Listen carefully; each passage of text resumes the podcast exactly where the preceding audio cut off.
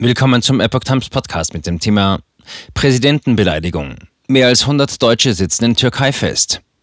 Ein Artikel von Epoch Times vom 10. Juni 2022. Sie befinden sich in türkischer Haft oder gegen sie ist eine Ausreisesperre verhängt worden. Die Vorwürfe? Präsidentenbeleidigung und Mitgliedschaften oder Unterstützung von vermeintlichen Terrororganisationen. Die Türkei hindert nach Angaben des Auswärtigen Amtes derzeit 104 deutsche Staatsangehörige an der Ausreise nach Deutschland. 55 Bundesbürger befinden sich in türkischer Haft. Gegen 49 weitere ist eine Ausreisesperre verhängt, wie die Stuttgarter Nachrichten und Stuttgarter Zeitung unter Berufung auf eine Antwort des Auswärtigen Amts auf eine Anfrage der linken Bundestagsabgeordneten Gökay Akbulut berichteten. Die Antwort lag auch der deutschen Presseagentur vor. Ende Juni 2021 saßen 62 deutsche Staatsangehörige in türkischer Haft. In 54 weiteren Fällen gab es Ausreisesperren.